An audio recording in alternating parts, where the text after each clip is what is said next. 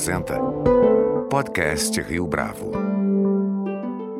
Este é o podcast Rio Bravo, eu sou Fábio Cardoso. Servir com propósito, preocupar-se com uma causa e buscar se aprimorar constantemente. A atuação dos líderes executivos jamais foi tão desafiadora quanto agora, quando há uma crise sem precedentes no meio do caminho. Como se preparar para momentos como este? E, mais do que isso, para o que virá? Nosso convidado de hoje no podcast Rio Bravo é Octávio Millier, fundador e CEO da Xtree, uma plataforma de educação focada em aprendizados práticos para ajudar a potencializar a gestão das empresas. Otávio Millier, é um prazer tê-lo aqui conosco no podcast Rio Bravo. Muito obrigado pela sua participação.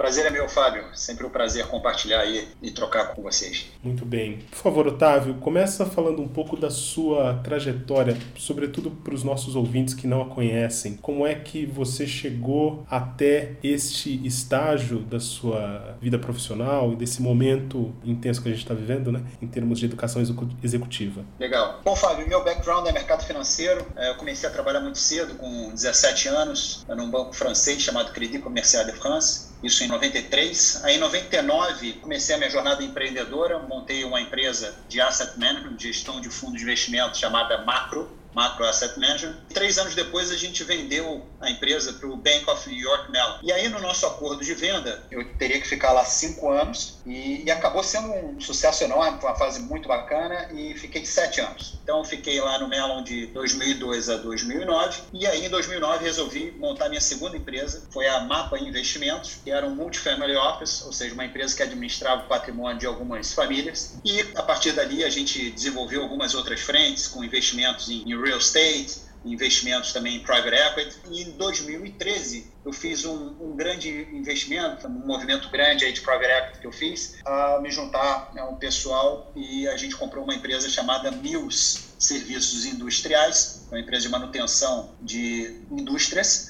onshore e offshore, que depois mudou de nome para Primer, tá? E agora, é, enfim, eu fiquei no, no, conselho de administração da empresa desde então, e agora em 2020, no início do ano, em fevereiro, a gente fez o IPO e foi um, um ciclo bem bacana. E agora, com o IPO, eu saí do conselho. Depois da MAP, isso foi, um, foi em paralelo com a MAP Investimentos, depois uh, da MAP Investimentos, e, e, aí depois de um ciclo de 20 anos no mercado financeiro, eu comecei a repensar minha vida, próximo de fazer 40 anos, hoje eu estou com 44, e cheguei à conclusão de que meu ciclo dos próximos 20 anos profissionais não, não seriam mais no mercado financeiro. Foi uma fase bacana, um ciclo muito legal, mas eu queria é, voltar a empreender mas, e, na economia real. E aí comecei a estudar muito, buscar muito conteúdo fora do Brasil, fiz alguns dos melhores cursos aí no mundo. Fui para Harvard, fiz o OPM Program em Harvard, que é considerado aí o melhor curso de gestão de empresas do mundo. Fui para visitar aí todos os polos de inovação do mundo. Fui para a China, fui para a Índia, uh, Israel, Vale do Silício algumas vezes para entender a nova economia, entender os novos modelos de negócio, entender para onde o mundo estava indo e, em paralelo, me preparando muito, estudando bastante para fazer esse movimento de ida para a economia real. E aí, durante o, o OPM Program, é, eu tive acesso, conheci um conceito chamado Search Fund, que é uma variação de Private Equity, onde ao invés de comprar um portfólio de empresas, você investe, compra uma única empresa, que é o que eles chamam de Entrepreneurship Through Acquisition. Então você compra uma empresa empreendendo. E aí montei um veículo para isso, tinha um grupo de sócios extremamente qualificados e muito conhecidos aqui no Brasil. E nesse período de dois anos e pouco, a gente olhou aproximadamente mil empresas, é, mais precisamente 1.010 empresas, e conversamos no mínimo meia hora com 395 empreendedores no Brasil. E aí foi uma, uma fase riquíssima em termos de conhecimento para entender profundamente o ecossistema de empreendedorismo aqui, aqui no Brasil. E a gente conseguiu, então, identificar alguns gargalos importantes de gestão. E quando a gente olhava para a educação executiva aqui no Brasil, a gente via um grande gap da qualidade e da atualização do ensino aqui, comparado com as escolas de, negócio no mundo. E dentro dessa pesquisa das empresas, a gente olhou muito setor de educação. Então, diferentes nichos da, da, área de educação, e um deles foi esse nicho aí de educação executiva. Então, a X-Tree surgiu a partir desse, desse combinado, esse quebra-cabeça que foi se montando ao longo do tempo, entre a, a minha ida para Harvard, ter feito os cursos no mundo, ter percebido que a qualidade da educação executiva fora do Brasil ainda está muito à frente aqui do Brasil, toda essa mudança que está acontecendo no mundo, a nova economia, novos modelos de negócio, ter tido a oportunidade de conversar com vários empreendedores no Brasil, entender os desafios de gestão. Então, essa história foi sendo construída ao longo do tempo. Eu digo que a Extra nasceu de alma há uns cinco anos e de corpo ah, no dia 11 de julho de 2019. Então, hoje, a gente é uma startup que vai completar um ano daqui a pouco e já fizemos bastante coisa, impactamos mais de 200 empresas no Brasil e aí eu posso elaborar um pouquinho mais ah, sobre isso, se você quiser. Quão difícil, ou melhor, quão desafiador foi para você sair dessa trajetória no mercado financeiro e encarar essa jornada de aprendizado aí aos 40 anos ou próximo aos 40 anos? Fábio, é, de fato não é uma, uma decisão fácil, não, uma, não foi uma decisão rápida, como eu expliquei, foi um ciclo aí de cinco anos, e, e abrir mão de algo que, enfim, você já vinha tendo sucesso, ganhando dinheiro, com status, etc., definitivamente não é fácil. É, isso foi um processo de amadurecimento ao longo do tempo. Durante um tempo eu fiquei meio perdido, ou seja, é, nesse processo de transição. Muitas pessoas me questionando também sobre isso. É, Pô, mas você é bem sucedido, você está bem, você isso, aquilo, aquilo outro. Mas o fundo, no fundo, o que me moveu e o que me fez realmente ter é, coragem e decisão para fazer essa transição foi uma vontade interna de querer buscar algo que realmente me tocasse e, e tocasse é, o meu coração, assim, como me motivasse muito para fazer. A gente ouve falar muito em propósito, é, e muitas empresas falam de propósito, etc. E eu já conhecia, obviamente, a palavra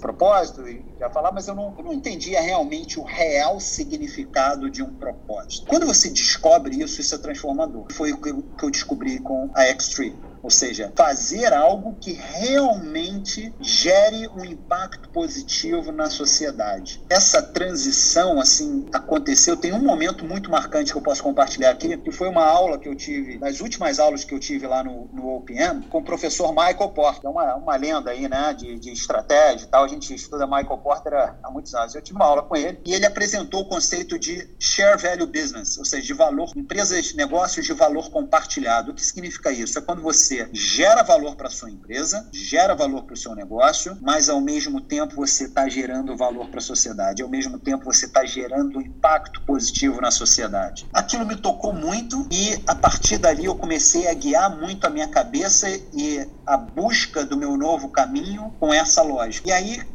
ao conhecer muito sobre educação nessa pesquisa de dois anos e meio, falando com muitas empresas, etc., eu me apaixonei pelo tema e aí começou a grande virada. Porque aí a história começou a tocar dentro de mim e aí eu comecei a, a, a ter é, mais força para essa mudança e por, por isso que eu diria que a, que a Extreme nasceu com tanta força. Ela é, é uma empresa jovem, mas que já nasce, é uma empresa brasileira, mas com uma visão global, conectada globalmente, com uma velocidade de execução muito grande. Isso tudo por causa de um propósito muito claro. Então a gente quer e vai cada vez mais dar acesso aqui no Brasil a ferramentas práticas de gestão e um conhecimento de gestão que hoje só é acessível para poucos privilegiados que podem estudar fora do Brasil. Então a gente vai inverter essa lógica e já estamos começando a inverter e democratizar isso aqui no Brasil. Então quando você tem uma razão muito clara para a mudança, aí as coisas ficam mais fáceis. Mas eu diria que eu tive sorte, tá? Demorou 40, 40 e poucos anos para eu ter conseguido identificar isso e fazer algo que tocasse o meu coração, mas poderia ter passado a vida toda e isso não ter acontecido. Então eu diria que dei sorte de aos 40 e poucos anos ter e conseguir identificar e a partir daí conseguir fazer essa mudança. Muito bem. Não há dúvida de que o momento que nós vivemos hoje exige muito da liderança executiva. Na sua avaliação,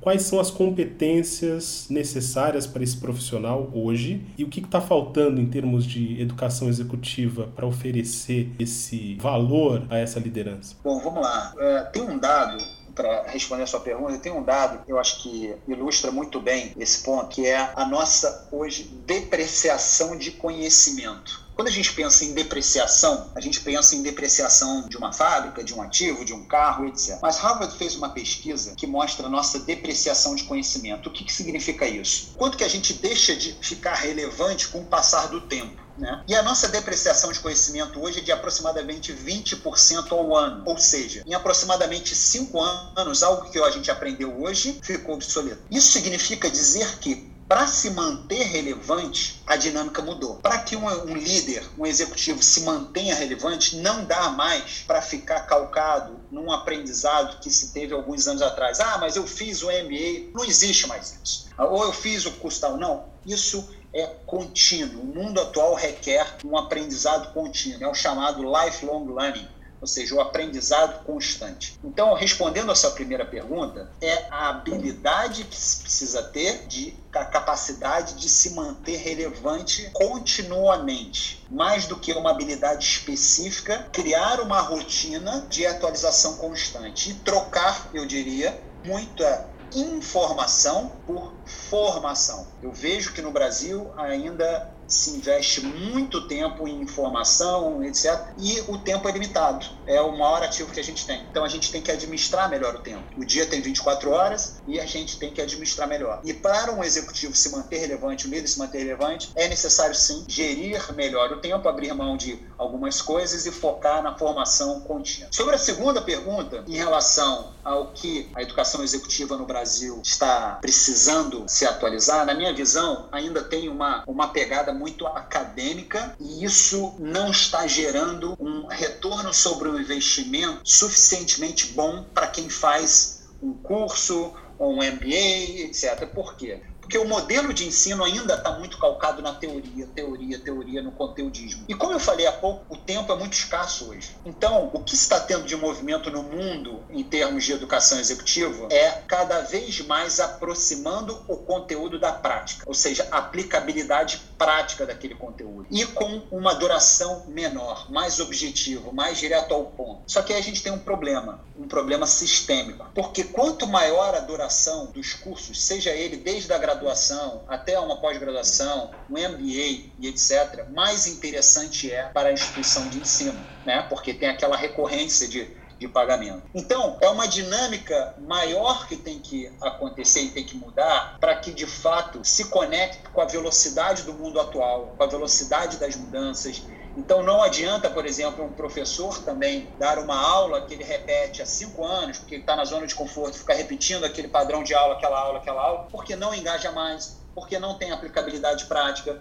porque não está sendo atualizado na velocidade que precisa ser atualizado. Então, os conteúdos hoje precisam só ser atualizados constantemente. As técnicas de aprendizagem têm que mudar constantemente. A curadoria do conteúdo não dá mais para ser limitada a curadoria de conteúdo tem que ser mundial, entender quais são os principais movimentos no mundo inteiro em termos de, de conteúdo e, e ferramentas de gestão e etc. Aí sim a gente vai estar falando de uma educação atual e conectada com a realidade do século XXI, que é o que a gente está fazendo na X-Tree. Como é possível motivar, engajar, se usou essa palavra, os colaboradores num instante de perspectiva tão difícil como agora? Olha, é, eu posso dizer como que a gente está engajando uh, dentro da X-Tree. Né? Eu acho que o primeiro ponto, eu volto à questão do propósito. Quando você tem um propósito muito claro, isso é genuíno, é verdadeiro, não é uma frase que está na parede ou em algum documento da empresa, isso por si só já é engajador. Seja presencialmente, seja trabalhando junto, ou seja distante. Então, é, no nosso caso, por exemplo, a gente teve um aumento de produtividade, um aumento de performance com essa quarentena, e isso muito relacionada ao nosso desafio de manter o nosso propósito vivo e melhorando, a, impactando positivamente as empresas, ajudando a melhorar a gestão das empresas. Então, eu diria que ponto um de, de engajamento é envolver cada vez mais os colaboradores em torno de um objetivo muito claro e fiel e verdadeiro e que isso seja permeado possivelmente, se possível, com algum impacto na sociedade. Primeiro ponto. Segundo ponto, na minha visão, eu acho que a dinâmica de gestão mudou, ela tem que ter uma frequência muito mais curta. A gente, por exemplo, faz checkpoints diários com o nosso time, ah, uma gestão muito mais ágil, usando todas as ferramentas disponíveis hoje para isso. Então, no nosso caso, eu posso ter alguns exemplos, a gente usa o Slack, usa o Trello, usa diversas ferramentas para manter essa interatividade contínua, ah, usa ferramentas de, obviamente, de, de comunicação virtual, como Zoom, e tem vários outros aí. Então, uma frequência muito maior de interatividade os membros do time, uma gestão mais ágil. Ou seja, e aí você tem vários modelos de como fazer essas reuniões, tem os modelos é, de squads, tem o modelo de dailies, ou seja, são formas modernas para se gerir um time de uma maneira mais frequente e eficiente. E um outro ponto que eu diria é transparência, sinceridade, transparência.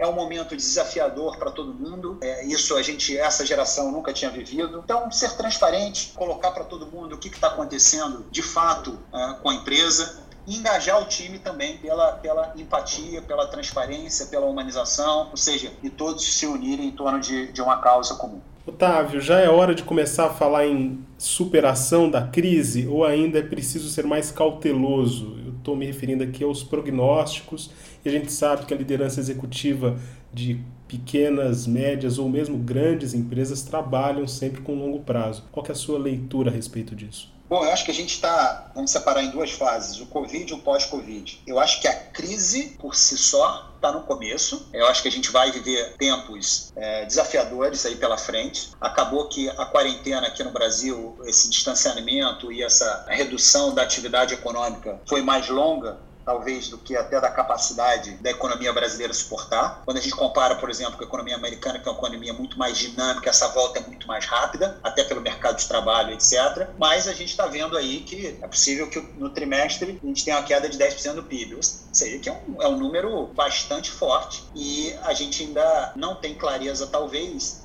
de quem serão os reais sobreviventes após, assim, pós, pós-Covid. Então, eu acho que ainda viveremos tempos turbulentos e difíceis pela frente. Em muitos casos, muitas empresas e muitos setores, a gente está só no início é, dessa crise. Foi um momento assim, de pico de estresse que todo mundo teve que se reacomodar mas certamente muitos negócios serão, serão impactados e, e, e a gente vai ver um impacto na, na economia é, relevante. No entanto, eu acho que tem um outro ângulo da sua pergunta que eu acho que é importante colocar também, que é as empresas realmente pensarem para frente e pensarem, então, como se adaptar a essa nova realidade que está dada ou seja, assumir isso como, como uma realidade, se reorganizar e repensar seus modelos de negócio, se reestruturar para, para o pós-Covid. Então, sobre esse ângulo, eu acho que sim, já é hora, mas já passou inclusive a hora, desde o primeiro momento lá, na primeira semana, já era hora de pensar nisso,